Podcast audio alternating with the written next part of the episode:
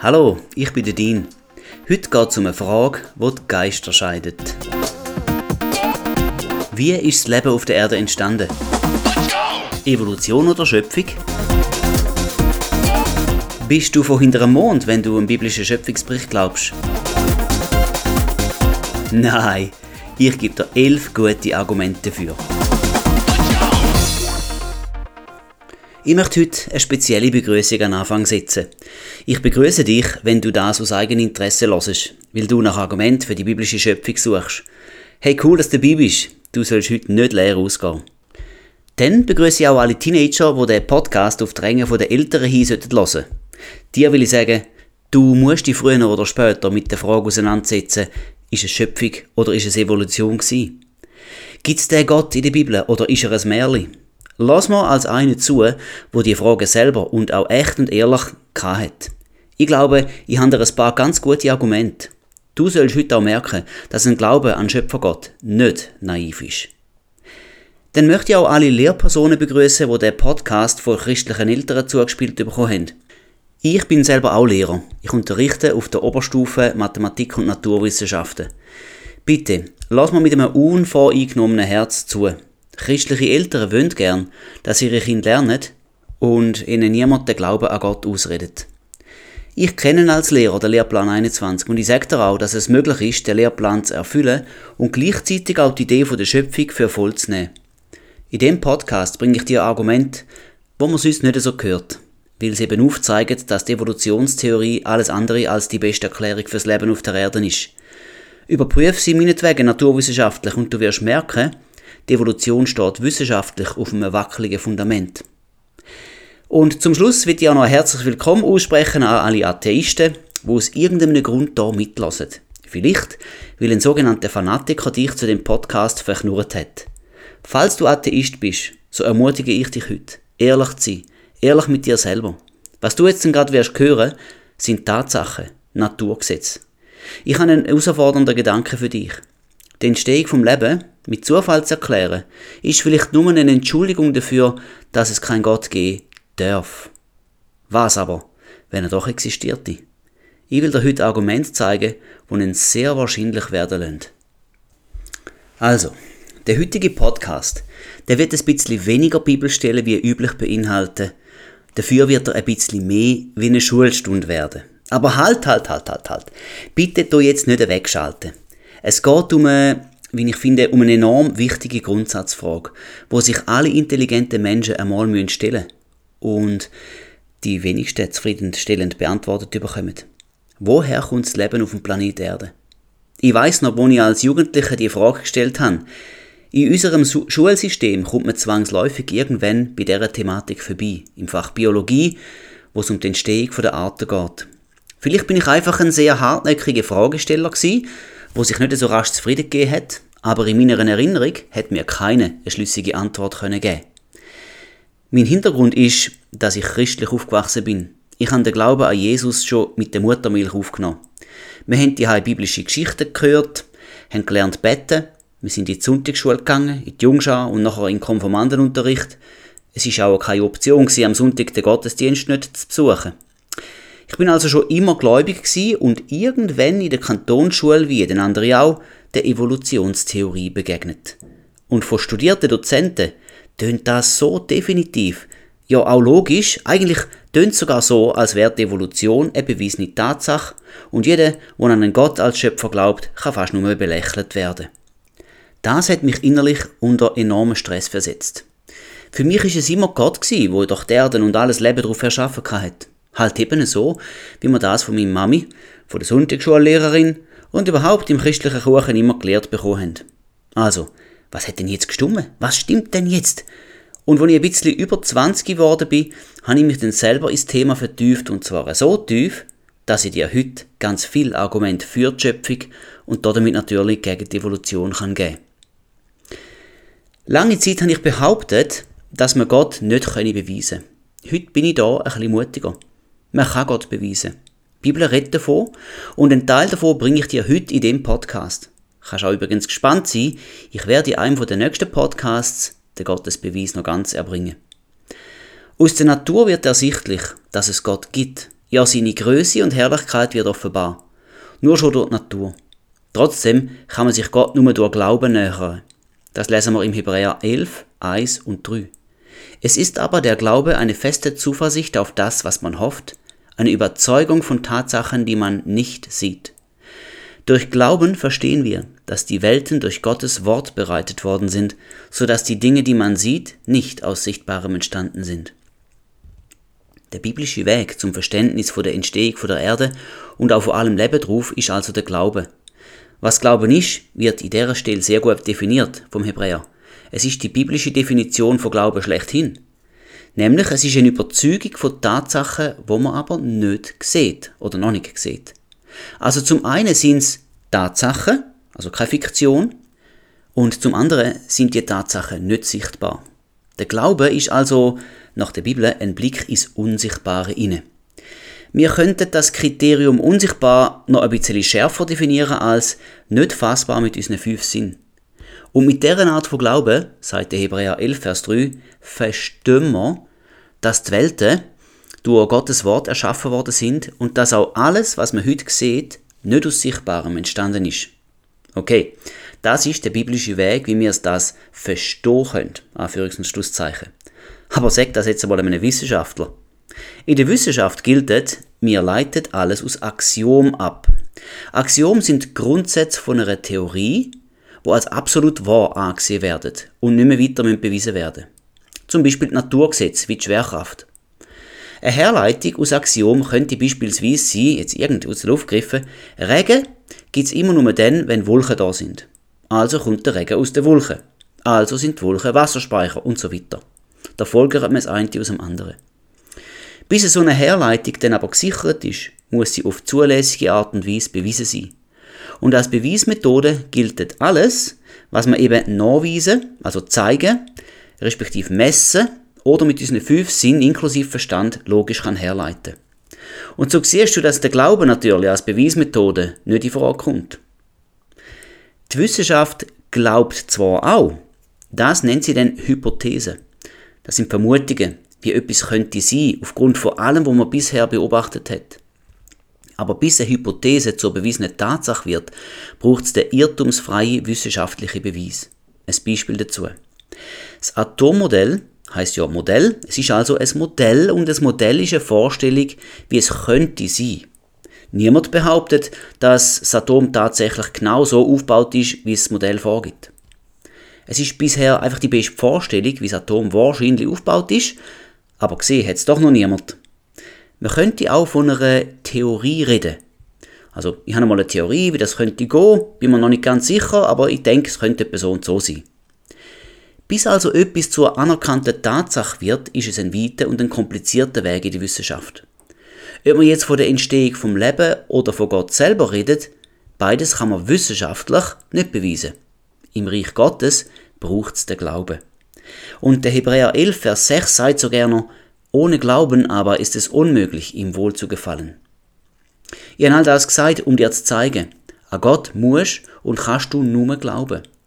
Er will das so, so sagt uns die Bibel. Ultimativ ist das auch bei der Schöpfung so. Aber wir können die Schöpfung, weil sie eben materiell ist, sehr genau studieren und sie mit den wissenschaftlichen Methoden untersuchen. Und schon aus so einer fundierten Betrachtung ergeben sich ganz tolle Feststellungen, wo die Schöpfungstheorie, wie das die Wissenschaft nennt, eben unterstützt. Und die Idee selber steht auch schon in der Bibel, nämlich im Römer 1, Vers 20. Denn sein unsichtbares Wesen, nämlich seine ewige Kraft und Gottheit, wird seit Erschaffung der Welt an den Werken durch Nachdenken wahrgenommen, so dass sie keine Entschuldigung haben. Da schrieb uns der Apostel Paulus, dass man das Wesen von Gott, wo ja an sich unsichtbar ist, doch kann wahrnehmen, und zwar an dem Werk, an der Schöpfung, also direkt an der Natur. Man kann Gott selber, seine ewige Kraft und Gottheit schon immer an seinem Werk erkennen. Und zwar, jetzt kommt etwas Cooles, und zwar durch Nachdenken. Der Paulus geht so weit, dass er sogar noch anfügt, es gibt keine Entschuldigung. Es gibt also keine Ausrede, man hätte nichts von Gott gewusst oder ihn nicht kennt oder nicht wahrgenommen. Nein, du kannst Gott in der Natur erkennen. Und genau das machen wir jetzt. Den Weg schlagen wir jetzt ein. Ich freue mich drauf, denn wir dürfen über Gottes Schöpfung staunen, während wir das machen. Ich gehe in die Biologie, in die Chemie, in die Physik und in die Philosophie hinein und ich probiere das so volksnah und einfach zu gestalten, dass hoffentlich alle draus kommen. Für die Hochgebildeten unter euch, sorry, wenn es da und dort nicht 100% detailtreu ist. Und für die Normalsterblichen ohne Doktortitel, Entschuldigung, wenn es da und dort einmal ein bisschen hochgestochen wird. Damit wir jetzt vom Gleichen reden, lass mich beides, die Evolutionstheorie und die biblische Schöpfung, kurz erklären und zusammenfassen. Könnte ja sein, dass nicht jeder Hörer gleich viel Vorwissen hat. Okay, zuerst das, woran ich aus tiefstem Herz glaube, die Schöpfungsgeschichte aus der Bibel. Sie steht ganz am Anfang von der Tora, im ersten Buch Mose, in den beiden ersten Kapiteln. Die Bibel berichtet, dass am Anfang Gott die Himmel und die Erde geschaffen hat. Er hat an sieben Tagen gemacht. Das erkennt man an der immer wiederkehrenden Formulierung am Ende von jedem Schöpfungstag. Es wurde Abend und wieder Morgen, der so und so vielte Tag. Dass es tatsächlich sieben Tage und nicht sieben Zeitepochen sind, wird nochmal beim vierten Gebot sichtbar im 2. Mose 2011, wo Gott nämlich den siebten Tag als Ruhetag erklärt, also der Sabbat, und dabei auf die sechs Schöpfungstage als Begründung zurückgreift.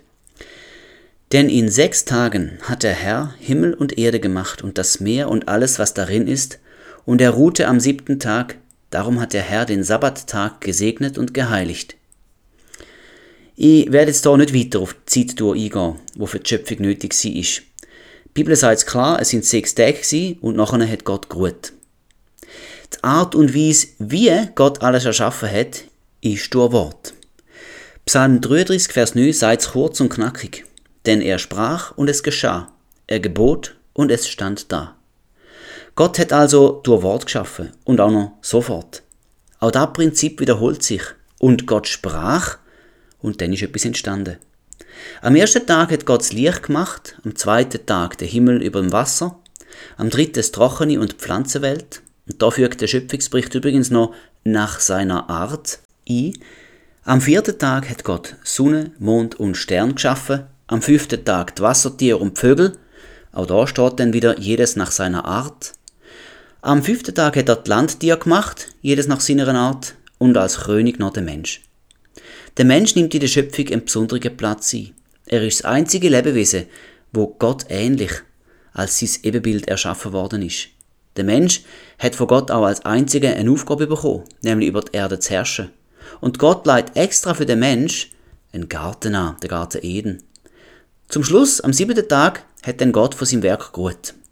Das ist also der Schöpfungsbericht der Bibel, immer noch recht oberflächlich betrachtet. Es gibt noch ganz viel mehr Tiefe drin, aber darum geht es jetzt heute nicht. Eins jedoch will ich dir noch aufzeigen. Aus dem Kolosser 1,16 können wir schliessen, dass Gott durch Jesus geschaffen hat. Er ist also auch schon dort gewesen. Johannes 1, 1 bis 3 wirft noch mehr Licht auf die Sache. Im Anfang war das Wort. Und das Wort war bei Gott und das Wort war Gott. Dieses war im Anfang bei Gott. Alles ist durch dasselbe entstanden und ohne dasselbe ist auch nicht eines entstanden, was entstanden ist. Aus dem Kontext wird klar, dass Jesus gemeint ist mit dem Wort. Auch der Heilige Geist ist schon da bei der Schöpfung. Das nehmen wir aus dem zweiten Vers von der Bibel. Dort steht, und der Geist Gottes schwebte über den Wassern. Wir sehen auch, mit was Gott geschaffen hat, nämlich aus dem Nichts. Da finden wir im Römer 4, Vers 17. Er ruft dem, was nicht ist, als wäre es da. Und es steht auch noch im Hebräer 11, 3, durch Glauben verstehen wir, dass die Welten durch Gottes Wort bereitet worden sind, so dass die Dinge, die man sieht, nicht aus Sichtbarem entstanden sind. So wird einmal die Schöpfungsgeschichte. Und jetzt zur Evolutionstheorie. Die geht auf den Charles Darwin zurück wo im 19. Jahrhundert gelebt hat. Was heute an der Schule gelehrt wird, ist aber nicht allein seine Idee gewesen. Vielmehr ist die heutige Evolutionstheorie weiterentwickelt worden zu dem, was heute als Neodarwinismus bekannt ist. Das Wort Evolution kommt aus dem Latinischen und bedeutet Entwicklung. Der Grundgedanke ist, dass sich alles bekannte Leben aus einer Urzelle heraus weiterentwickelt hat. Und die treibende Kraft der Evolution ist der Zufall. Zufällig entstehen bei der Zellteilung oder durch äußere Faktoren Mutationen Das sind genetische Veränderungen, wo einem Organismus, also einem Lebewesen, einen bestimmten Vorteil verschaffen. Durch natürliche Selektion überleben nur die best angepassten. Es besteht ein ständiger Kampf ums Überleben.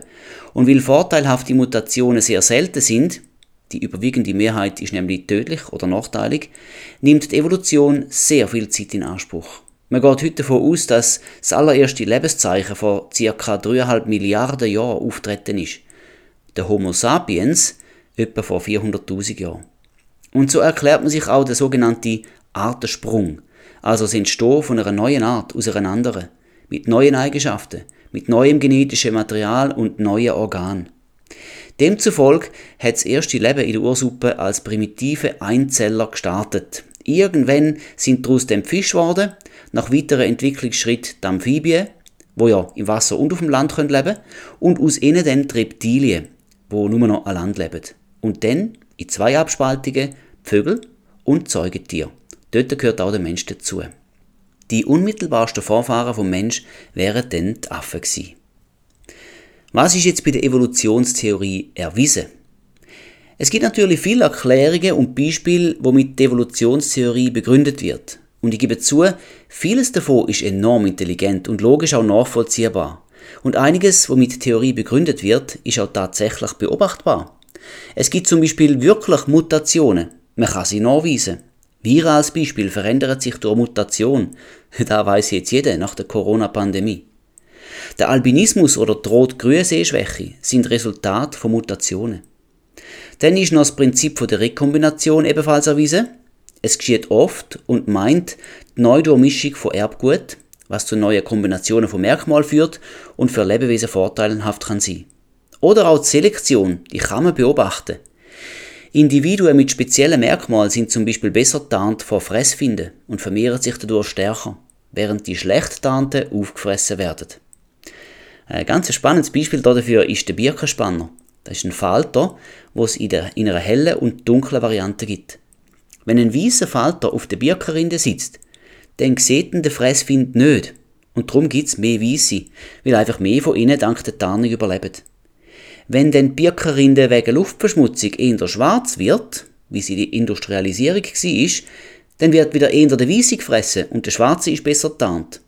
Da ist ein klassisches Beispiel für die natürliche Selektion. Selektion steht für das Wort Auswahl. So kann man also tatsächlich beobachten, dass die Mechanismen von der Evolution am Werk sind.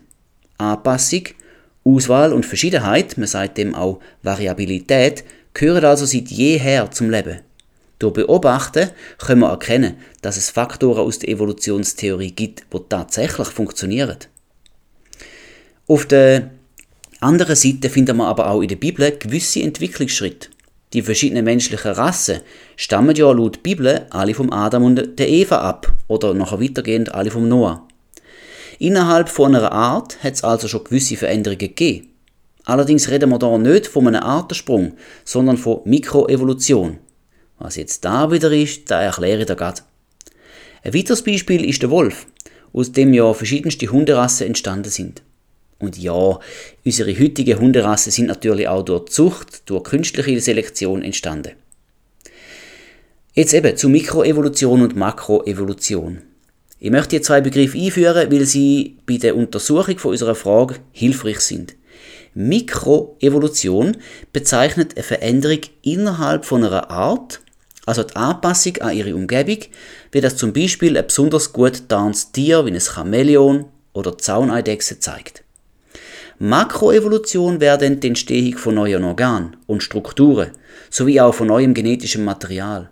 Makroevolution meint also die höhere Entwicklung über die Artgrenze heraus.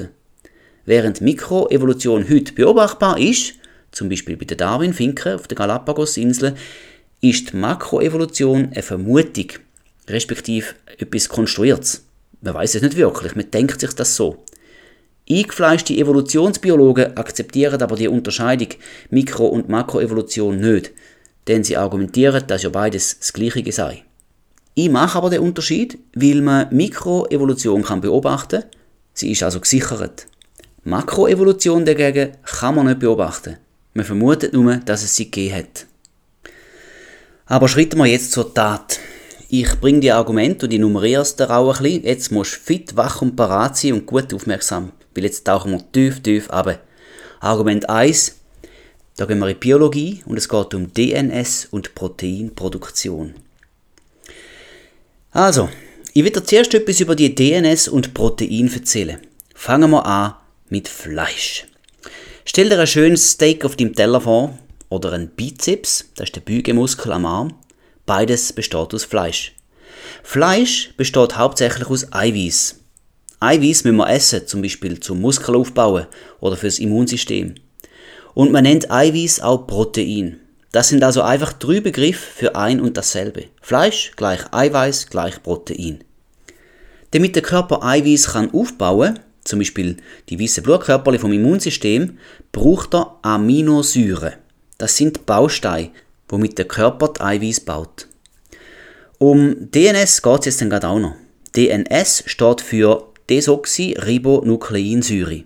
Das ist ein einzigartiges Molekül, wo das Erbgut speichert. Alle unsere Eigenschaften, wie wir sind, all das ist auf unserer einzigartigen DNS gespeichert. Und zwar wird unser Erbmaterial durch vier verschiedene Nukleinbasen kodiert. Stell dir darunter einfach ein Alphabet mit vier Buchstaben vor. Buchstaben heißen G, C, A und T. Das G steht für Guanin, das C für Cytosin, A für Adenin und T für Thymin. Das sind die vier verschiedenen Basen, aber da jetzt nur mal am Rand. Auf jeden Fall braucht es drei solche Basen, um eine Aminosäure zu kodieren. Aminosäuren sind eben die Bausteine für Protein. Ein einzelnes einfaches Protein kann gut und gern aus 400 Aminosäuren gebaut sein. Das heißt denn, dass die genetische Information für ein solches Protein 400 mal so ein Basentrippel lang ist, also 1200 Stellen lang. Stell dir darunter eine 1200 Stellen lange Buchstabenreihenfolge vor aus G, C, A und T Buchstaben. Die 1200 Buchstaben kodieren den Bauplan für das eine Protein, eben das eine Eiweiß. Das einfachste lebende und selbst reproduzierende System besteht aber aus 124 Proteinen. Das ist ein einzelliges Lebewesen, wie zum Beispiel ein Amöbe. 124 mal 1200 Stellen gibt dann schon fast 150.000 Stellen, wo alle ganz korrekt sein müssen. Ein Schreibfehler wäre verheerend und würde entweder zum Tod oder zu einer Dysfunktion führen, also dass es nicht mehr funktioniert. Okay, jetzt sagt ja die Evolutionstheorie, dass der Anfang vom Leben eine primitive Urzelle sei. Die hat sich dann teilt und irgendwie weiterentwickelt, aber streng nur nach dem Gesetz vom Zufall. Das wird dann bedeuten, dass etwa 150.000 Buchstaben aufs Mal, also gleichzeitig in der richtigen, korrekten Reihenfolge, müssten zusammenkommen sein, und zwar ganz rein zufällig. Wenn es weniger gewesen wären, dann wäre die Urzelle nicht lebensfähig oder reproduktionsfähig gewesen, also tot oder aussterben. Das gleiche Ergebnis hätten wir bei einem Fehler bekommen. Schon interessant, dass jemand so etwas überhaupt kann glauben Die 150.000 Buchstaben bedeuten ja auch etwas. Es ist der Bauplan für die 124 Proteine, wo nötig sind für eine primitive lebende Zelle. Und jetzt, sogar wenn das zufällig möglich gewesen wäre, wäre das immer noch nur der Bauplan, vergleichbar mit einem Gedicht, wo gar noch nicht gelesen worden ist. Bis aus dem korrekten 150.000 Stellen langen Code die gewünschten Proteine geworden wären, müsste es noch zahlreiche, schon vorhandene Proteine geben, wo dann den Bauplan könnten ablesen Man nennt sie Ribosome. Und zudem brauchen die Ribosome von irgendwoher auch noch das Baumaterial für die entsprechenden Proteine, die sie bauen sollten. Das sind dann wieder andere verschiedene Aminosäuren. Und sie sollten die DNS-Sprache verstehen, wäre auch noch ein Vorteil. Sie sollten also die Fähigkeit haben, genau den Code zu verstehen und auch umzusetzen. Erst dann hätte man die Voraussetzungen für eine Urzelle erfüllt. Ein ellenlanger korrekter genetischer Code zum Ablesen, zahlreiche Ribosomen, die den Code dann auch interpretieren können, um dann mit ebenfalls schon vorhandenen Aminosäuren die notwendigen Proteine zu bauen. Das ist dermaßen unwahrscheinlich, dass es mich wundert, dass überhaupt jemand so etwas glaubt. Argument 2. Wahrscheinlichkeitsrechnung. Man kann so eine Wahrscheinlichkeit auch ausrechnen. Ganz kurz eine Erklärung von der Wahrscheinlichkeitsrechnung. Also nur gerade Basics. Eine Wahrscheinlichkeit ist ein Prozentwert. Zum Beispiel bei der Wetterprognose. 50-prozentige Regenwahrscheinlichkeit bedeutet, es könnte regnen oder auch nicht. Die Chance liegt bei 50-50. Liegt denn die Wahrscheinlichkeit bei 90%, dann wird es ziemlich sicher regnen. Du weißt, was ich meine. Oder ein anderes Beispiel, bei der Geburt von einem Kind ist ja die Wahrscheinlichkeit, dass es, sagen wir, ein Mädchen wird, 50%. Wenn eine Familie zwei Kinder hat, ist die Wahrscheinlichkeit für zwei Mädchen 50% mal 50%, also nur noch 25%. Dass man dann gerade drei Mädchen bekommt, so wie ich, dafür wäre die Wahrscheinlichkeit nur noch bei 50% mal 50% und nochmal mal 50%. Gibt 12,5%. Jetzt die Wahrscheinlichkeit für eine von diesen vier Nukleinbasen, wir sind wieder bei der DNS, gell, liegt bei 1 zu 4, das ist 25%, ein Viertel. Und das schreibt man dann übrigens auch als 0,25. Da kennst du sicher noch vom Matheunterricht. Alles klar? Jetzt beschränken wir uns mal auf den 150.000 Stellen lange korrekte Code und lassen wir die Ribosomen, den Bausatz aus Aminosäuren und die gemeinsame Sprache einfach mal außer Acht. Jeder von diesen 150.000 Stellen muss ja die Richtung aus den vier Basen sein. Das heißt, die Einzelwahrscheinlichkeit für einen richtigen Buchstaben wäre ja 0,25, wie wir gerade gesagt haben. Die Wahrscheinlichkeit für zwei korrekte Basen ist dann 0,25 mal 0,25. Eine Dreiersequenz wäre 0,25 mal 0,25 mal 0,25. Man sagt auch 0,25 hoch 3. Die Wahrscheinlichkeit für die 150.000 korrekten Stellen aus Zufall ist also 0,25 hoch 150.000. Jetzt habe ich probiert, das auszurechnen. Mein Handy kann es nicht. Es sagt einfach Fehler. So ein bisschen im Stil von, das kann ja nicht dein Ernst sein, so etwas wieder auszurechnen. Dann habe ich es im Excel probiert. Dort steht 0. In anderen Worten, hey, so etwas passiert nie. Auch ein teurer Taschenrechner liefert, mir kein Ergebnis. Das ist viel zu schwer, das brauchst du nie. Siehst du, von was wir hier reden? Wir reden von der Wahrscheinlichkeit für eine einfachste Urzelle. Also eigentlich erst vom genetischen Code dafür. Vom komplexen Mensch ist noch lange nicht Rede. Okay, machen wir doch die Aufgabe ein bisschen leichter. Rechnen wir nur einmal die Wahrscheinlichkeit für ein einziges Protein aus. Nicht mehr 124. Und das besteht ja aus 1200 Stellen, wie ich vorhin gesagt habe. Die Rechnung lautet dann 0,25 hoch 1200. Das gibt es so eine enorm kleine Zahl, dass, pass auf, die Wahrscheinlichkeit liegt bei 0, und jetzt kommen 722 Nullen, bevor nachher dann ein erstes 3 auftreten. Ein handelsüblicher Taschenrechner liefert 0. Und das mit gutem Grund. Denn die klitze, klitze, klitze kleine Wahrscheinlichkeit, die ist einfach viel zu klein, um überhaupt der Rede wert zu sein. Und jetzt haben wir erst gerade die Wahrscheinlichkeit von einem Einzelprotein berechnet. Nicht 124, wo es ja bräuchte, damit die Zellen überhaupt leben können. Du, beim nächsten Stückchen Fleisch auf dem Teller komme ich ja ein schlechtes Gewissen über. Denn so viel Protein, wie ich da aufesse, nachdem die Entstehung von einem Einzelprotein so unwahrscheinlich ist, ich hoffe, du merkst und du erkennst, Leben aus Zufall ist einfach unmöglich. Wenn du mit dem noch nicht zufrieden bist, habe ich noch etwas für dich. Es gibt eine sogenannte universelle Wahrscheinlichkeitsschranke. Das ist ein Wert, den man annimmt, basierend auf einer interessanten Rechnung, die ich dir hier aber erspare. Kannst ja selber googeln, wenn du willst. Die Wahrscheinlichkeitsschranke liegt bei 1 zu 10 hoch 150. Das sind 149 Nullen nach dem Komma und dann ein 1. Ereignisse mit mehr Nullen, die treten einfach nicht ein oder werden niemals beobachtet. Das bedeutet die Schranke. Aber gerade vorne beim Einzelprotein haben wir nicht etwa 149 Nullen sondern 722 Nullen. Ist alles klar? Wir sind schon mit einem einfachen Protein jenseits von der Wahrscheinlichkeitsschranke. Das wird zufällig also nie entstehen.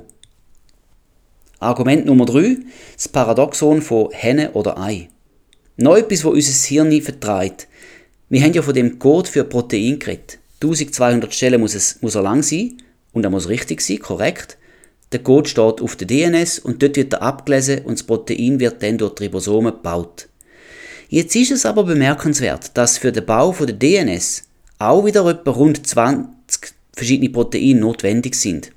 Na, wie soll denn das jetzt gehen? Wir könnten so fragen. Was ist zuerst gewesen? DNS, die Ribosome, die die Proteine bauen, oder die Proteine, die die DNS bauen? Merkst, es ist ein Kurzschluss, es, es geht rundum. Vielleicht besser verständlich oder auch ganz ähnlich, was ist denn zuerst gewesen, das Huhn oder das Ei? Wenn man das für die erste Zelle durchdenkt, dann braucht sie, um funktionieren zu können, sowohl DNS wie auch Ribosomen, um Proteine herzustellen, wo aber ihrerseits wieder nötig sind, um DNS zu bauen. Also eben, entweder hat einer von diesen drei Akteuren gefehlt und äh, damit wäre es dann ausgewesen für die Urzelle, oder aber es wären alle drei simultan miteinander am gleichen Ort entstanden. Ah ja, und dann das bitte noch aus Zufall. Ich muss wirklich schmunzeln, wenn ich das so erzähle. Mir kommt dabei der 1. Korinther 3, Vers 19 und 20 in Sinn. Denn die Weisheit dieser Welt ist Torheit vor Gott. Denn es steht geschrieben, er fängt die Weisen in ihrer List. Und wiederum, der Herr kennt die Gedanken der Weisen, dass sie nichtig sind. Weißt du, Verrückte bei dieser ganzen Unwahrscheinlichkeit ist, dass die Bibel eine sehr gute Erklärung für all die unmöglichen Szenarien hat, wo wir gerade eben durchgerechnet haben. Wenn ein intelligenter Schöpfergott seine Finger im Spiel hat, dann ist die Aufgabe eine eher kleine. Stell dir einmal folgende Aufgabe vor. Kannst du 1200 Buchstaben richtig schreiben? Natürlich ist das nicht ganz ohne, aber das ist knapp eine halbe A4-Seite voll mit einer 11-Punkt-Schrift. Das schaffst du doch, oder? Vor allem, wenn du nur vier Buchstaben zur Verfügung hast. Also eine Tastatur mit nur vier Tasten.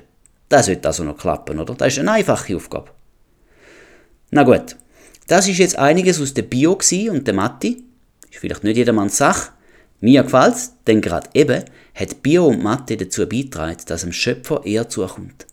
Lass uns jetzt zusammen etwas anschauen und darüber staunen, was großartig ist. Argument Nummer 4, die Stammzellenspezialisierung.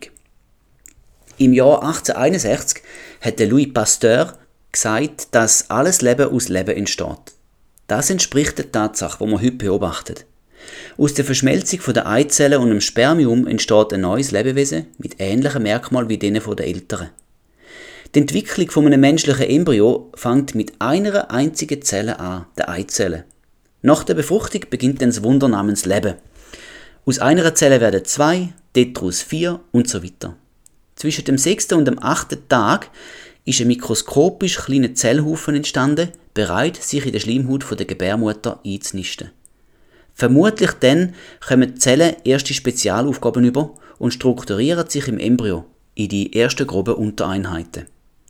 Wie aber weiß eine von diesen noch undifferenzierten Stammzellen, ob sie jetzt zu Herz, Hirn oder Hautgewebe soll werden? Oder woher wissen denn die Zellen am Ende von einem sich entwickelnden Arm, dass sie sich nicht in vier oder sechs, sondern genau in fünf verschiedene Fingerli aufspalten Von denen eine muss abspreizbar sein, an der rechten Hand muss er links und an der linken Hand muss er rechts sitzen kommen. Wie weiss ein Augenbrauenhaar, dass es soll aufhören wachsen, während die Haare von der Kopfhaut kontinuierlich dürfen wachsen? Wenn wir uns die Komplexität der Schöpfung einmal vor Augen führen, so liegt der Schluss nach, dass auch das erste Leben aus Leben entstanden ist, nämlich einem übergeordneten Leben, demjenigen vom Schöpfer. Argument Nummer 5 aus der Chemie, linke und rechte Spin. Hast du gern Chemie? Auch die Sparte der Wissenschaft zeigt, dass durch Zufall alles nur kaputt geht. Und zwar reden wir von, von Zucker und Aminosäuren. Die chemische Bauweise, wie die beiden Grundbausteine vorkommen können, gibt es in zwei Formen. Linksdrehend und rechtsdrehend. Das kannst du dir so vorstellen, wie wenn es zwei gleiche Bausteine wären, wovon der eine die Spiegelung vom anderen ist. Ein so wie die linke und die rechte Hand. Die sind ja zwar grundsätzlich gleich, aber spiegelbildlich. Okay? Man hat jetzt festgestellt, dass sämtliche Aminosäuren, wo in lebendigen Organismen vorkommen, linksdrehend sind. Käme die eine rechtsdrehende Aminosäure zum Einsatz, dann wäre das Protein biologisch unbrauchbar. Zucker ist ein wesentlicher Grundbaustein der DNS. Bei der Zucker ist es gleich wie bei den Aminosäuren. Aber da sind alle rechtsdrehend. Sollte auch nur ein falsches Molekül in der DNS verbaut werden, wird sie für den Organismus unbrauchbar. So weit, so gut. Was heißt das jetzt? Wenn man im Labor Aminosäuren künstlich herstellt, unter den angenommenen Bedingungen von der Ursuppe, so entstehen sie zu gleichen Teil links und auch rechtsdrehend. Unter der Annahme, dass das erste Leben sich spontan in der Ursuppe gebildet hat, ist es jetzt doch recht mysteriös, dass genau alle Aminosäuren fürs Leben nur linksdrehend und dafür Zucker dann aber alle rechtsdrehend sind. Die Ursuppe und der Zufall kommen also als unseren Anfang nicht wirklich in Frage. Sie stellen eher beide ein Problem für unser Leben dar. Argument 6. Nochmal aus der Chemie. Das chemische Gleichgewicht in der Ursuppe. Wie wir gelernt haben, müssen sich zahlreiche Aminosäuren zu einer Kette verbinden, um ein Protein zu bilden. Der chemische Prozess von einer solchen Verbindung von zwei Aminosäuren heißt Kondensation, weil die Bindung durch Abspaltung von einem Wassermolekül zustande kommt. Der Ort, wo die Proteinbildung soll geschehen sein, ist die Ursuppe Dort hat es naturgemäß natürlich viel Wasser zur Verfügung gehabt. Und genau der Überschuss an Wasser bewirkt, dass das chemische Gleichgewicht auf der Seite der einzelnen Aminosäuren liegt. Das heißt jetzt übersetzt, es ist viel wahrscheinlicher, dass sich eine Aminosäurebindung auflöst, als dass sich zwei Aminosäuren bindet. Sollten sich in der Ursuppe also zwei oder vielleicht sogar noch ein mehr Aminosäuren chemisch gebunden haben, dann werden die Bindungen wegen dem Überschuss vom Wasser sofort wieder aufgelöst. Die mehrere hundert Aminosäuren lange Kette, wofür ein Protein ja nötig wäre, kommt also so niemals zustande. Und wenn man die Player von der Ursuppe noch unter einem Aspekt der Bindungsmöglichkeiten betrachtet, schau, Aminosäuren haben genau zwei Bindungsmöglichkeiten. Man sagt dem bifunktionell.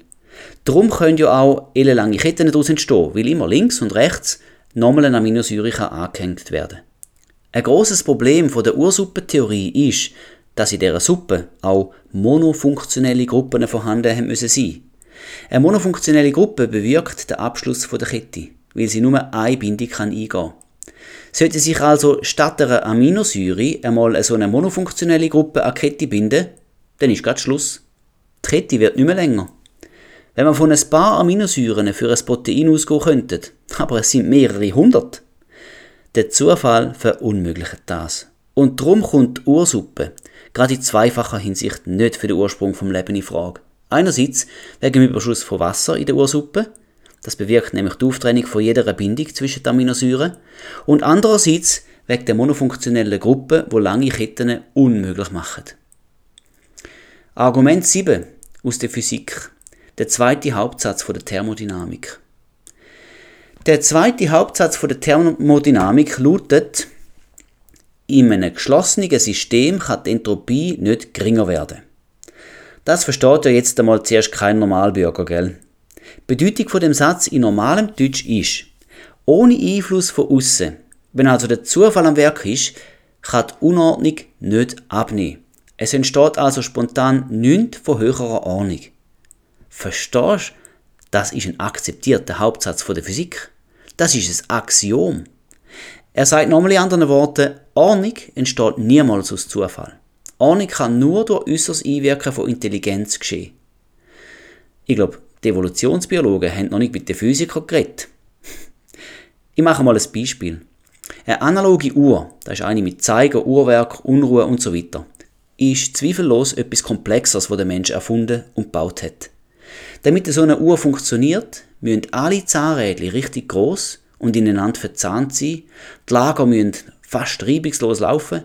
Die Übersetzung auf den Zeiger muss stimmen. Dann muss eine Batterie mit der richtigen Spannung korrekt angeschlossen sein und vieles mehr. Fällt es an irgendeiner Stelle, so läuft die Uhr nicht. Jetzt stell dir so eine Uhr in ihre Einzelteile zerlegt vor. Alles liegt schön auseinandergebaut vor dir. Keine Ahnung, vielleicht sind das 100 äh, Einzelteile. Von jetzt an darfst du nicht mehr eingreifen. Du überlässt die Teile im Zufall. Was auch immer geschieht, aber niemand darf jetzt helfen. Kommst du in deinen kühnsten Träumen auf die Idee, dass zufälligerweise die funktionsfähige Uhr plötzlich da wird sein?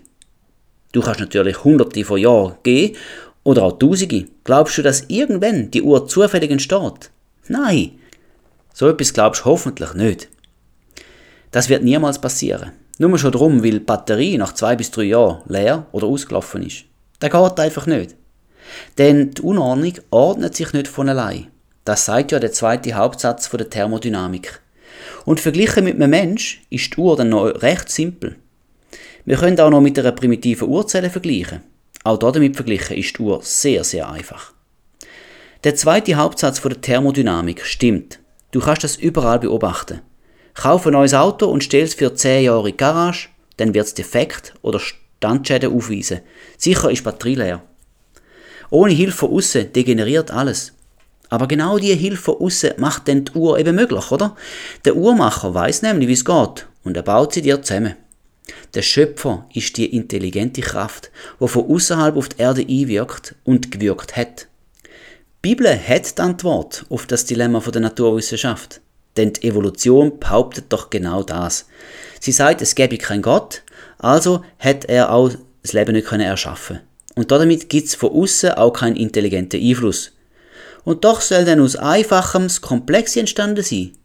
Ja, damit verstoßt doch die Evolutionstheorie gegen ein bekanntes und anerkanntes Naturgesetz, eben der zweite Hauptsatz von der Thermodynamik. Das Argument ist ein starkes. Wir können es auch auf die Entstehung vom Leben überhaupt anwenden. Oder auch auf die höhere Entwicklung der Arten, also der Artensprung. Auch da kommt mir wieder ein Bibelwort in den Sinn aus dem Psalm 14, Vers 1. Der Narr spricht in seinem Herzen, es gibt keinen Gott. Oh je. Die Bibel geht mit den Atheisten unzimperlich um. Die Wissenschaft steckt aus biblischer Sicht in einer Sackgasse. Denn Gott zählt nicht als messbar, beweisbar oder wahrnehmbar mit den Methoden der Wissenschaft. Nein, Gott kannst du nur durch Glauben wahrnehmen, haben wir schon mal gehabt. Und mit dem Wort vom zweiten Hauptsatz der Thermodynamik, die Erde ist eben kein geschlossenes System ohne Einwirkung von außen. Auch heute noch nicht, denn der Schöpfer ist weiterhin da und haltet alles in Schwung. Jetzt suchen wir mal ein bisschen Zwischenbilanz. Ich komme also zum Schluss, dass es genau der intelligente Anstupser von außerhalb braucht hat, dass Ordnung im Chaos entstanden ist. Der Anfang von der Genesis beschreibt den Anfang auch so. 1. Mose 1, Vers 2 Die Erde aber war wüst und leer und es lag Finsternis auf der Tiefe. Das tönt mir nach Chaos. Und Gott hat Ordnung in das Chaos hineingebracht. Das ist die Erklärung der Bibel für die Ordnung auf unserem Planeten wo wir beobachten können. Ich sage übrigens immer beobachten, weil das eine Disziplin der Wissenschaft ist. Sie beobachtet und leitet daraus Hypothesen ab. Wir beobachten also einen hohen Grad an Ordnung auf unserem Planet. Schau mal, wie perfekt der Mensch gebaut ist. Er hat ein perfektes Versorgungssystem. Das ist der Blutkreislauf mit dem Herz. Wo allen Organen und Muskeln sowohl Energie wie auch Sauerstoff durch den Verdauungstrakt und die Lunge zuliefert. Er hat ein Entgiftungssystem, die Leber wo darum besorgt ist, eingenommene oder anfallende Gift vom Stoffwechsel zu entschärfen und sie auszuscheiden. Er regelt den Wasserhaushalt durch die Nieren. Er hält die Körperwärme konstant durch Schwitzen oder Frieren. Er hat ein ausgeklügeltes Fortpflanzungssystem, wo durch einen inneren Drive gesteuert ist, damit die menschliche Rasse nicht etwa ausstirbt. Er hat ein Hirn, mit dem er sich Abläufe kann vereinfachen, Erinnerungen kann abspeichern und mit dem er kann lernen und erfinden. Und er hat einen Sinn für Ästhetik, alles Schöne und versteht auch nur fürs Auge und das Gehör, Kunst zu schaffen. Und damit ist er, nebenbei bemerkt, kreativ, also schöpferisch und zeigt seine Ebenbildlichkeit zu Gott. Das alles ist noch nicht sehr detailliert. Wenn man mikrobiologisch schaut, dann entdecken wir ein schlagkräftiges Abwehrsystem, wo anpassungsfähig ist und diverse Krankheitserreger kann abwehren. Abnutzungsprozess, zum Beispiel im Gelenk oder bei den Zähnen, Denen wirkt der Körper entgegen und baut sich selber wieder auf. Wunden heilen zu und so weiter. Wenn du über die Nerven nachdenkst, wow! Die eine Sorte von Nerven meldet dem Gehirn, was so abgeht. Heiß, kalt, ein Stich, Druck. Die andere Art von Nerven reagiert blitzschnell darauf, indem Big Four Muskeln zur richtigen Reaktion angeregt werden. Zum Beispiel Finger weg von der Herdplatte. Ich liebe den Bio-Unterricht. Denn in jedem Thema sehe ich immer wieder Gott, den Schöpfer. Der hohe Grad an Komplexität und Ordnung kann einzig und allein durch einen intelligenten Schöpfer zustande kommen sein, wo es verstanden hat, was nötig ist, dass der Mensch leben und überleben kann. Er hat uns so wunderbar ausgestattet. Thermodynamik schließt den Zufall als Treiber für die große Ordnung aus. Die Bibel hat eine bessere Antwort, bei allem Respekt. Auch wenn wir uns überlegen, wie es kommt, dass der Mensch heute immer noch lebt, lange Zeit nach der Schöpfung. Wenn wir nur kurz einmal Gott wegdenken, dann greift doch der zweite Hauptsatz von der Thermodynamik wieder ein. Ein Zufall überlassen degeneriert die Ordnung. Und auf eine Art und Weise sehen wir das auch. Krebs, genetische Krankheiten, Fehlgeburten, psychische Erkrankungen. Physikalisch ausdrückt, die Entropie nimmt laufend zu. Das heisst, die Unordnung wird ständig größer. Und biblisch erklärt ist es der Fluch aus dem 5. Mose 28 für Gottes Ferne. Das Unterthema lohne ich aber heute mal auf der Seite. Ich habe sie in den beiden Podcasts zur Heilung ausführlicher behandelt. Die Bibel sagt im Kolosser 1, 16 und 17, denn in ihm ist alles erschaffen worden, was im Himmel und was auf Erden ist, das Sichtbare und das Unsichtbare, seien es Throne oder Herrschaften oder Fürstentümer oder Gewalten. Alles ist durch ihn und für ihn geschaffen und er ist vor allem und alles hat seinen Bestand in ihm. Nicht bloß ist durch Jesus alles erschaffen worden, sondern es hat auch noch alles seinen Bestand in ihm. Genau das erkennen wir auch, wenn wir unsere Augen einfach aufmachen. Die zunehmende Unordnung ist ein Fakt, solange es keinen Eingriff von außen gibt. Das ist ja so. Aber in Bezug aufs Leben haben wir auch heute noch den Zugriff von außen. In Jesus hat alles seinen Bestand. Das Fortbestehen vom Leben ist also laut Bibel auch heute noch dank Jesus so. Gott hat mit der Erde einen Bund geschlossen. Das steht so im Jeremia 33, Vers 20 und 25. Gott hat im 1. Mose 8, 22 gesagt, von nun an soll nicht aufhören Saat und Ernte, Frost und Hitze, Sommer und Winter, Tag und Nacht, solange die Erde besteht. Das zeigt, wie Gott die Erde und die Versorgung aufrechterhalten will. Im Hebräer 1, Vers 3 steht, dass Jesus alle Dinge durch das Wort von seiner Kraft dreht. Die Entropie, du noch nicht, wird alles degenerieren.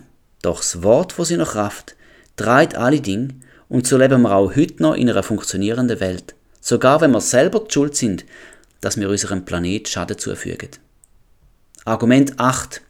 Plan und Planer statt Zufall und Evolution. Weißt du, was ein Ottomotor ist? Es ist der ganz normale Verbrennungsmotor, wo sich in den meisten Autos wiederfindet.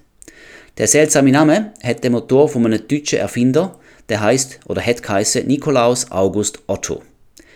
Jetzt funktioniert der Ottomotor nach unpersönlichen Naturgesetzen von der Mechanik und der Verbrennungschemie. Aber es kommt ja jetzt niemandem in den Sinn, die Entstehung vom Ottomotor bloß auf dieselben Gesetze zurückzuführen und zu behaupten, dass er sich durch Zufall und dieselben Gesetze entwickelt hätte. Nein, wir wissen, dass ein Erfindergeist am Werk ist und der Motor so konzipiert hat, dass er nach selben Gesetz funktioniert. Der Geist vom Nikolaus Otto und auch anderen ist mit dem Naturgesetz bekannt gewesen und er hat die Maschinen so geschaffen, dass sie nach den Gesetz funktioniert. Man kann den Ottomotor und seine Funktionsweise vollständig erklären mit dem Gesetz der Chemie, Mechanik und der Thermodynamik. Es wäre aber ein Trugschluss zu behaupten, dass es die Gesetze gewesen seien, wo der Ottomotor verwirklicht haben. Die Tatsache, dass die Ottomotoren dieselben Gesetze anwenden, stellt vielmehr einen positiven Beweis dafür dar, dass der Motorenkonstrukteur ein kreativer Geist war, wo die Gesetze gut kennt hat, um sie bei der Konstruktion von einer funktionstüchtigen Maschine in intelligenter Weise zu benutzen. Wer könnte bezweifeln, dass die biologische Zelle ein Supermotor ist?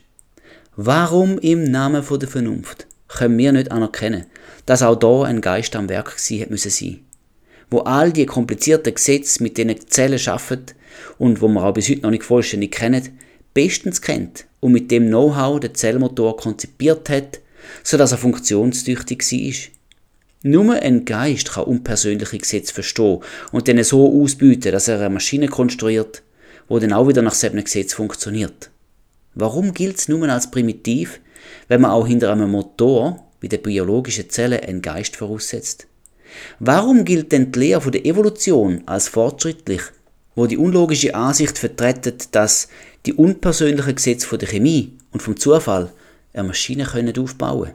Wo bestimmte Gesetze der Natur wirksam kann ausbieten Kein unpersönliches Gesetz hat jemals eine funktionstüchtige Maschine hervorgebracht, wo dann wieder können die Gesetze benutzen. Das kann nur ein Geist, wo die Gesetze zuerst einmal versteht und nachher benutzt. Der Mensch wird als modern und wissenschaftlich anerkannt, wenn er lebende Gebilde nicht länger auf Denken und Planen zurückführt, sondern auf willkürlich handelnde Kräfte der Natur. Aber Willkür ist eben niemals kreativ. Willkür respektive Zufall führt jede Ordnung in Unordnung über und vermag auf keinen Fall, und das belegen übrigens zahlreiche Experimente, eine funktionierende Maschine zu konstruieren. Sei es jetzt der Ottomotor oder die Zelle. So wie der Ottomotor Zeugnis von der Intelligenz von seinem Erfinder ist, muss auch die Zelle, wo unendlich komplizierter ist, Zeugnis für ihren Erfinder sein und der heißt nicht Zufall. Der Psalm 19, Vers 2 bis 4 bringt das auf den Punkt. Die Himmel erzählen die Herrlichkeit Gottes, und die Ausdehnung verkündigt das Werk seiner Hände. Es fließt die Rede Tag für Tag, Nacht für Nacht tut sich die Botschaft kund. Es ist keine Rede, und es sind keine Worte, deren Stimme unhörbar wäre. Ja, die ganze Schöpfung spricht eine deutliche Sprache. Sie erzählt von Gottes Herrlichkeit. Da steht nicht, dass man die Bibel lesen um die Herrlichkeit Gottes zu erkennen. Nein, man kann in den Himmel schauen und erkennen, wie groß und herrlich Gott ist. Das gleiche Prinzip haben wir auch schon im Römer 1, Vers 20 gehabt. Denn sein unsichtbares Wesen, nämlich seine ewige Kraft und Gottheit, wird seit Erschaffung der Welt an den Werken durch Nachdenken wahrgenommen, so dass sie keine Entschuldigung haben. Also an den Werken durch Nachdenken. Auch da ist nicht die Bibel erwähnt. Äh, versteh mich nicht falsch, gell? Ich liebe die Bibel. Sie offenbart uns Gott und seine Wege. Aber das tut die Natur auch. Schau nur genau an. Und sie erzählt es laut. Man kann es nicht überhören. Gott ist der Schöpfer gewesen. und er ist es auch heute noch, wo alles zusammenhebt. Argument 9 aus der Philosophie. Suche nach Sinn. Hast du schon mal Hunger gehabt oder Lust oder das Verlangen nach etwas, was es gar nicht gibt? Ich weiß, das ist eine komische Frage. Aber überleg das mal. Gibt es etwas, wonach du dich sehnst, was du suchst, aber in der Tat und Wahrheit existiert das Ding gar nicht? Der Punkt, worauf ich raus will, ist der. Alles Suchen und Streben vom Mensch hat etwas Korrespondierendes. Du hast Lust auf einen Kebab. Okay, dann holst du einen. Das geht's ja. Und du weißt auch, wo man den holen kann. Oder du hast Lust auf ein warmes Bad. Oder ein kühles Bier. Oder auf Zeit zweite mit deiner Frau oder deinem Mann. Du möchtest wieder mal verreisen. Wünschst dir eine neue Uhr und all so Sachen. Ja, du hast den ganzen Tag über Lust und Wünsch nach Sachen, wo es aber wirklich gibt. Manchmal wollen wir auch etwas, wo wir nicht bekommen können, zum Beispiel Millionär sein. Aber auch dann, dann gilt, das Geld existiert schon. Es gehört halt einfach leider nicht dir. Unsere Wünsche zielen auf alle Sachen, die es gibt. Und genau da setzen wir jetzt nochmal an. Die Suche nach einem Sinn im Leben ist ein weiteres Argument gegen die Evolution. Wenn man der Idee von der Evolution folgt, dann ist das Leben auf der Erde nur das Resultat von Zufall. Es gibt keinen Sinn vom Leben. Das ganze Geschehen seit der Geburt vom ersten primitiven Leben wäre dann ein reines Spiel vom Zufall. Das Leben selber wäre das Spielzeug vom Zufall. Der Mensch wäre durch und durch sinnlos und äußerst einsam im Universum, ohne jede Bestimmung, ohne jegliches Ziel. Der Mensch hat aber einen unstillbaren Appetit nach Sinn, nach einem wirklichen Verständnis von allen Dingen. Damit beschäftigt sich im Grunde genommen das gewaltige menschliche Gehirn. Wenn sie jetzt aber alles sinnlos abschreibt, dann verleugnet das Gehirn sein eigenes Wesen, sein Hirnwesen, wo ebenso leidenschaftlich nach Sinn sucht wie der Magen nach Nahrung. Ohne Nahrung geht nicht nur der Magen kaputt, sondern der ganze Mensch geht zugrunde. Und ohne Sinn verdirbt nicht nur die Vernunft, sondern der ganze Mensch stirbt kulturell und intellektuell. Das Kernstück vom Mensch, sein Hunger nach Sinn, verhaltet sich wie all die anderen Bedürfnisse, die man hat. Man muss sie stillen, wenn man will leben. Wenn man jetzt die Möglichkeit von der Stillung von dem Grundbedürfnis dadurch lügnet, dass man behauptet, alles sei sinnlos, und das ist die zwingende logische Schlussfolgerung von der Evolutionstheorie, dann bedeutet das die Zerstörung von einem Kernbedürfnis und die Bedeutung von unserer Spezies. Wenn wir der Entwicklung vom Kirn durch Selektion glauben, dann müsste es einen Sinn geben. Denn das heutige Kirn wäre dann die momentan am besten anpasste Form von unserem zerebralen Organ, wo unstillbar nach Sinn verlangt. Laut der Entstehungsgeschichte gibt es ja aber keinen Sinn. Der Widerspruch wird offensichtlich. Tatsache, dass der Mensch einen gewaltigen Appetit nach Sinn hat und der bestrebt sucht, stellt einen direkten Widerspruch zur Evolutionstheorie dar. Sie spricht aber stark für die Schöpfungstheorie. Nach ihr hat der Schöpfer ein Wesen geschaffen, wo er das Bestreben nach Sinn eingebaut hat, damit es ihn, also Gott, suche und auch finde. Der Sinn ist, nach der Bibel, Gott zu kennen. Johannes 17, Vers 3 sagt, das ist aber das ewige Leben, dass sie dich, den allein wahren Gott und den du gesandt hast, Jesus Christus, erkennen. Das Wörtli erkennen in der Bibel eine tiefere Bedeutung, als wir das in der deutschen Sprache gewohnt sind. Erkennen heißt in der hebräischen Kultur intime Gemeinschaft haben. Ja, genau, so meine ich das auch. Denn als treffendes Beispiel schauen wir uns mal 1. Mose 4,1 an. Und Adam erkannte seine Frau Eva und sie wurde schwanger und gebar den Kain. Hm, wie soll ich das jetzt dir erklären? Aus dem Satz geht ja eigentlich klar hervor, was mit Erkennen gemeint ist. Denn es gibt nur einen Weg, wie eine Frau kann schwanger werden. Mhm. Gott oder Jesus erkennen, so wie es da im Johannes 17, Vers 3 steht, bedeutet, äh, naja, ist eine komische Vorstellung, gebe zu. Aber es ist eine sehr intime Gemeinschaft, eine ultimative Nähe zu ihm zu haben. So nah, dass aus der Gemeinschaft eine Frucht wächst. Argument Nummer 10. Homologien im Tierreich. Manchmal werden sogenannte Homologien als Beleg für die Evolution genannt. Eine Homologie ist ein gemeinsamer Bauplan, zum Beispiel von Organ oder Skelett, eine grundsätzlich vergleichbare Anatomie. Zum Beispiel sind beim Mensch, Hund, Vögel und Wal die Vorderextremitäten gleich aufgebaut. Dass du weißt, wovon ich rede, Extremitäten sind Arm und Bein. Alle haben so etwas wie fünf Finger, Elle und Speichen im Unterarm und einen Oberarmknochen. Die Evolutionstheorie schließt daraus, dass alle von gemeinsamen Vorfahren müssen abstammen. Dazu folgende Gedanken. Einerseits spricht nichts dagegen, einen gemeinsamen Planer hinter den verschiedenen Arten zu sehen, wie ich vorher schon erläutert habe. Und andererseits, wenn sich alle Lebewesen tatsächlich aus gemeinsamen Vorfahren entwickelt hätten, wie das die Evolutionstheorie lehrt, dann hätte es unzählige Zwischenarten müssen geben, wo alle irgendwann ausgestorben sind, weil sie ja im Kampf ums Dasein nicht können bestehen. Ein Teil von diesen Zwischenlebensformen müsste auch heute noch in Form von Versteinerungen also Fossilien, auffindbar sein. Es gibt ja von diversen ausgestorbenen Tierarten Versteinerungen, das hast du sicher schon mal gesehen.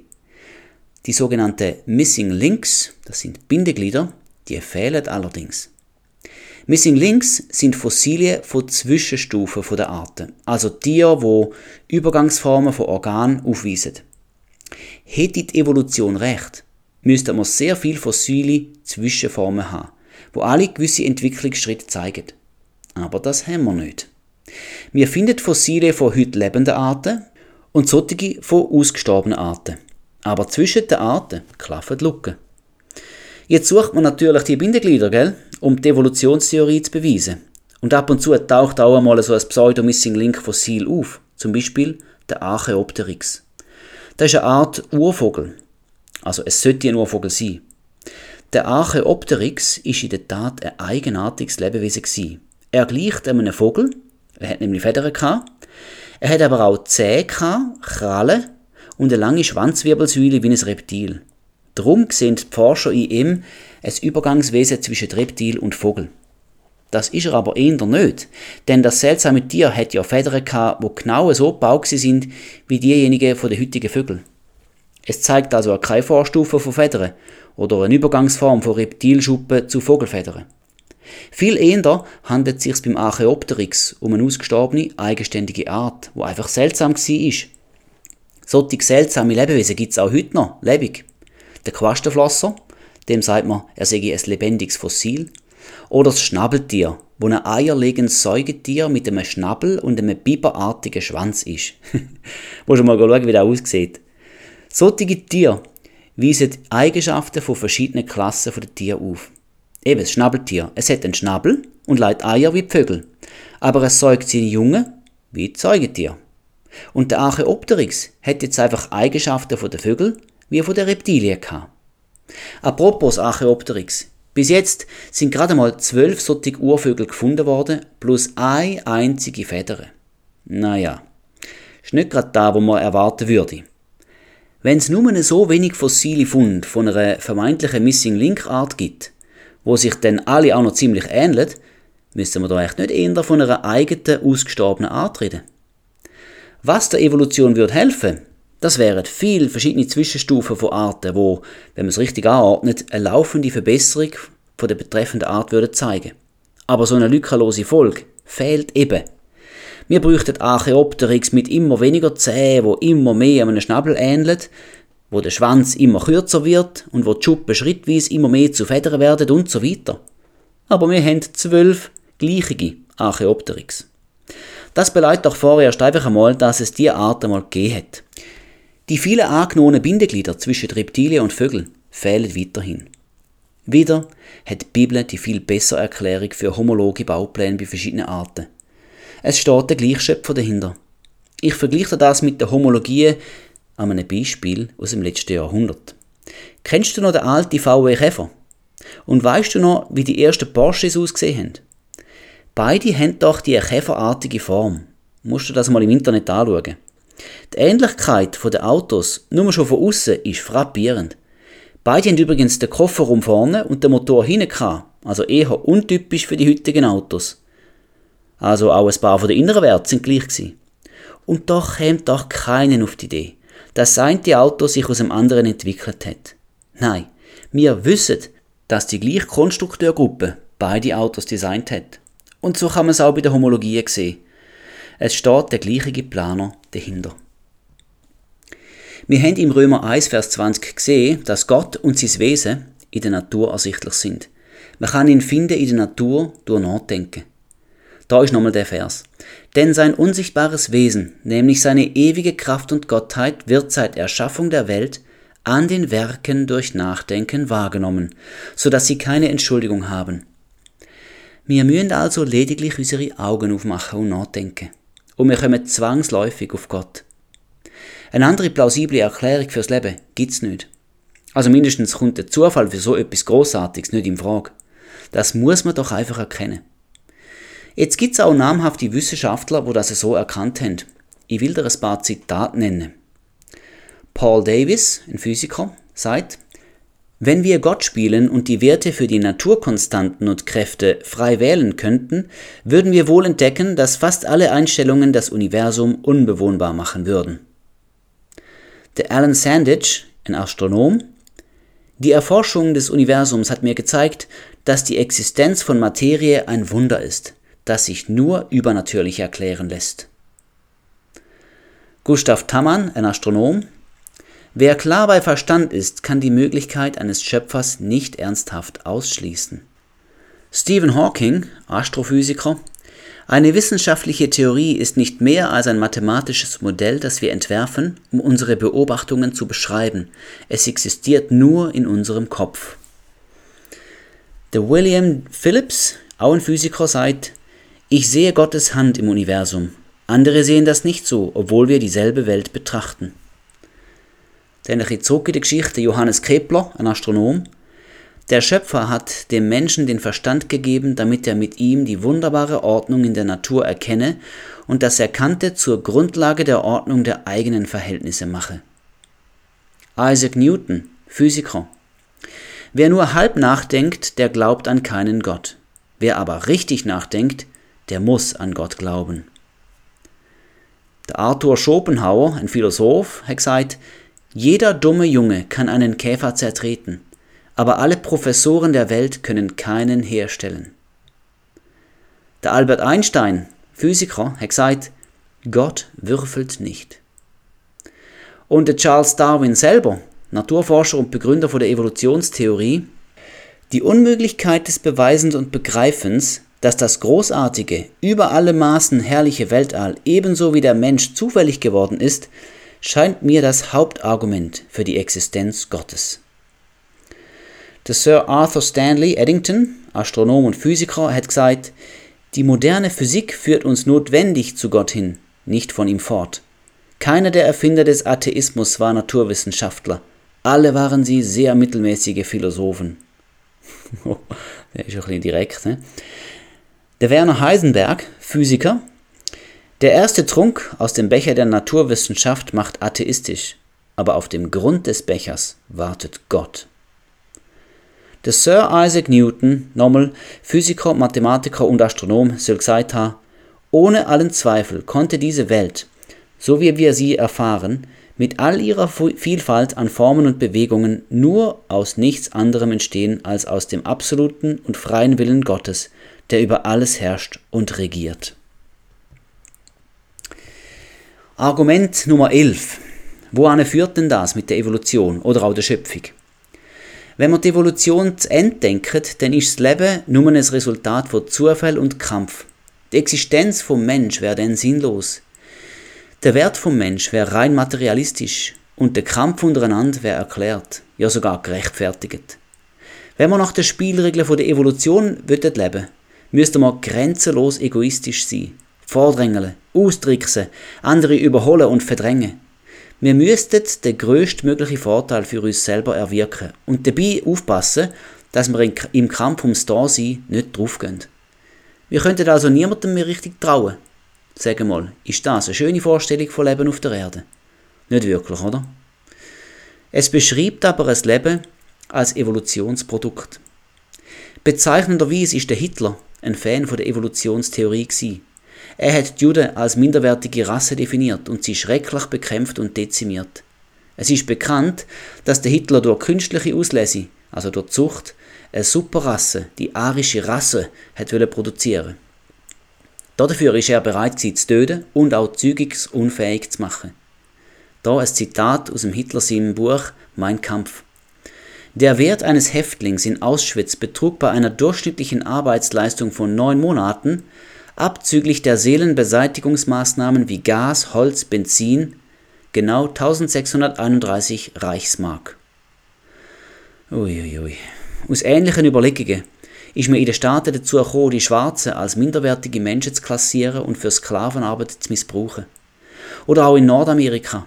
Nachdem der Indianer für minderwertig erklärt worden ist, hat man es rechtfertigen, ihm das Land zu rauben, ihn zu vertreiben und zu töten. Was für einen Sinn macht ethische Wert vor dem Hintergrund der Evolution? Ethik ist die Bewertung von menschlichem Handeln und spezielles Nachdenken über Moral.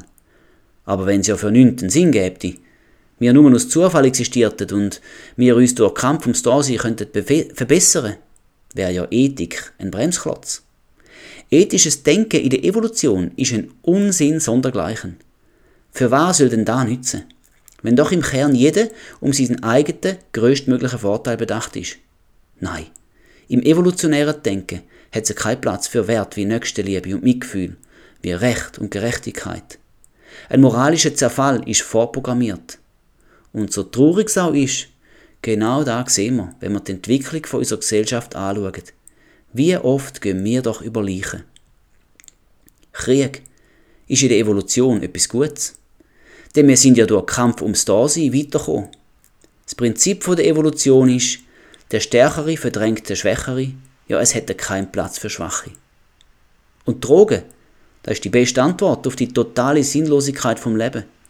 Denn Zell kann ja beruhigt, ja, betäubt werden und so schwiegt sie und hört dann endlich auf, nach Sinn zu verlangen, indem sie einen synthetischen Sinn überkommt. Wie anders sind dort Konsequenzen von der Schöpfung. Da gibt es einen Schöpfer, der die Menschen zu einer Gemeinschaft mit ihm geschaffen hat. Darin liegt der tiefere Sinn der Menschen. Beziehung zu seinem Gott. So wie Gott die Menschen schon immer geliebt hat, soll der Mensch Gott und seinesgleichen lieben. Indem Jesus am Kreuz für uns gestorben ist, hat er den unschätzbaren Wert vom Mensch bewiesen. Der Mensch ist die Krönung der Schöpfung. Er ist ein Wunschkind, unendlich geliebt und wertvoll. Der Gott der Bibel hat uns auch seine Wertvorstellungen mitgegeben. Sie sind aufgezeichnet in den Schriften der Bibel. In der Person Jesus Christus hat er uns ein Beispiel gegeben, wie wir leben können und auch sollten leben. Nur ein paar Perlen aus der Lehre von Jesus. Nächste Liebe, einander dienen, der andere höher achten als sich selber, Armen und Witwen helfen, gerecht richten, ohne Ansehen von der Person, Gott vertrauen und sich keine Sorgen machen, ist das nicht eine schöne Vorstellung von Leben auf der Erde? Oh ja. wäre es doch nur ein bisschen mehr in dieser Richtung. Wenn das Argument auch kein stichhaltiges Argument für die Schöpfung und gegen die Evolution ist, weil es halt nichts beweist oder wieder leid, so würde ich mich dennoch lieber für die Schöpfung entscheiden, weil die Folgen vom Glauben an Gott es so viel besser sind als die von der Evolutionstheorie. Wir kommen langsam zum Schluss und doch sind das noch nicht alle Argumente gewesen.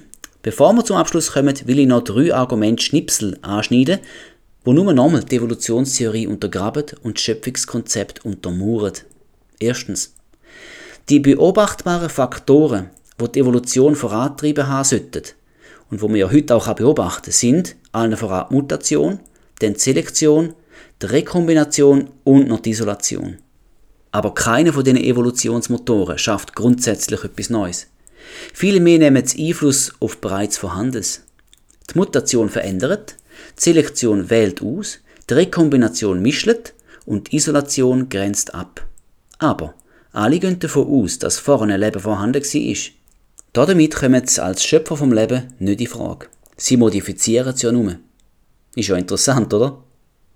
Zweitens, was der Darwin noch nicht gewusst hat. Leben basiert auf Information. Die Infos sind auf unserer DNS jedem Zellkern abgespeichert. Für Informationen braucht es aber immer einen Informationsgeber. Kein Evolutionist kann das lügen. Information entsteht nicht spontan und schon gar nicht komplexe Information. Und noch drittens, die Evolution vom Leben soll ja vom primitiven zum komplizierteren Leben verlaufen sein. Nehmen wir einmal einen solchen Schritt raus, die höhere Entwicklung von Reptilien zu Vögeln. In den Denkmuster der Evolution wäre es also demnach ein Vorteil, ein Vogel zu sein. Das Reptil wäre dann die Vorstufe vom Vogel, also benachteiligt. Dann ist es aber ein bisschen seltsam, dass es heute noch Reptilien gibt. Sollten denn die nicht ausgestorben sein, weil die Lebensform ja nachteilig wäre? Kommen wir mal zur Schlussfolgerung und zum Fazit. Jetzt liegt es an dir zu entscheiden, was du mit dem Gehörten machst. Willst du als Unmögliche glauben, die Evolution, dann darfst du das.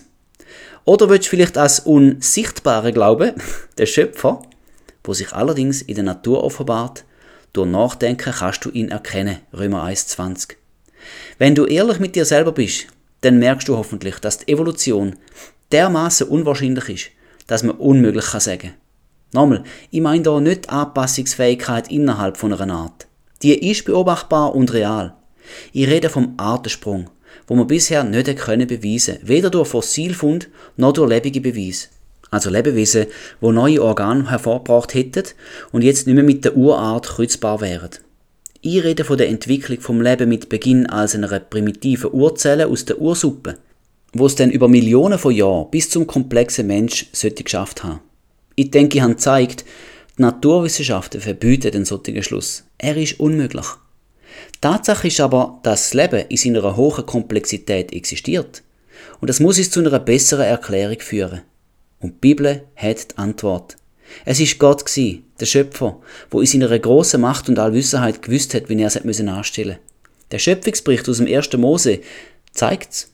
Er hat alles geschaffen, was der Mensch zum Leben braucht. Luft, Licht, Wasser, Pflanzen, Tier. Und am Schluss hat er den Mensch gemacht, als König der Schöpfung. Hinter einem großartigen Plan Leben steht ein intelligenter Planer. Ganz logisch. So funktioniert das nämlich immer. Hinter einem Gebäude steht der Architekt. Hinter der Uhr der Uhrmacher. Hinter einem feinen Essen die Köchin. Hinter einer gelösten Aufgabe der Student. Hinter einem Auto der Autobauer. Und hinter einem Leben der Schöpfer. Ich schließe mit einem Bibelzitat aus dem Jeremia 32, Vers 17. Ach Herr, Herr, siehe, du hast den Himmel und die Erde gemacht, mit deiner großen Kraft und mit deinem ausgestreckten Arm, dir ist nichts unmöglich. So, und da wär's von mir. Ich hoffe, du bist irgendwie ein bisschen mikro. Ich hoffe, dass es dir nicht zu komplex war und dass du wenigstens ein paar von den Argumenten hast gut nachvollziehen es ist wichtig und wertvoll, wenn wir wissen, warum dass wir an die Schöpfung glauben. Oder warum dass wir auch können uns wehren gegen den Gedanken, die Evolution sei der Ursprung vom Leben. Allen denen, die noch ein bisschen skeptisch sind oder skeptisch an den Podcast angegangen sind, möchte ich einfach nochmal sagen, bist einfach ehrlich. Mach deine Augen auf. Ich weiß, ich habe viel von der Bibel geredet und vielleicht haltst du nichts von der Bibel. Dann Klammerbemerkung, ich habe einen Podcast gemacht zur Glaubwürdigkeit der Bibel, warum dass ich überzeugt bin, dass die Bibel wahr ist, dass sie sogar das Wort Gottes ist. Lasst doch den noch an, ist sicher interessant, Klammer geschlossen. Aber die Bibel sagt, wenn du die Augen aufmachst, siehst du den Schöpfer. Dann mach doch, mach doch einfach die Augen mal auf. Gang schauen. Nimm irgendein wunderbares Beispiel aus der Natur, aus der Biologie und studier es bis in die Tiefe und überleg dir, ob das wirklich möglich war, dass das einfach durch Zufall entstanden ist. Es ist unmöglich. Der Zufall macht alles kaputt, er degeneriert. Die Unordnung wird nur größer. Mutationen sind eigentlich lebensschädlich. Und nur die allerwenigsten sind irgendwie ein bisschen positiv. Und ich will dir einfach ans Herz legen, gib dem Schöpfer eine Chance. Nicht, dass er die Chance von dir bräuchte. Du bekommst eine Chance, wenn du den Schöpfer akzeptierst. Du musst dir da mal gut überlegen. Es ist so, vielleicht bist du das erste Mal bei mir und hörst das. Am Schluss von meinem Podcast tue ich immer noch kurz beten. Das will ich jetzt auch machen. Herr, ich danke dir, dass du durch die Natur und auch durch die Bibel dein Wesen und deine Art und auch überhaupt dein Vorhandensein beweisest und zeigst. Danke dürfen wir schauen, lernen und sehen. Dürfen wir dich wahrnehmen und merken, dass du da bist. Und ich bitte dich, Heiliger Geist, dass du all das in den Herzen der Hörer lebendig lässt werden und dass sie dürfen sehen, du bist. Du bist der, wo du sagst, dass du bist. Ich bin der ich bin, ist nämlich der Name von Gott. O Herr, ich lobe dich. Ich danke dir für die vielen guten Argumente und ich befehle dir den Hörer an im Namen Jesu, dass du jetzt mit ihm weitergehst und ihn weiternimmst. Mit der Kenntnis von dir, du große Gott. Amen.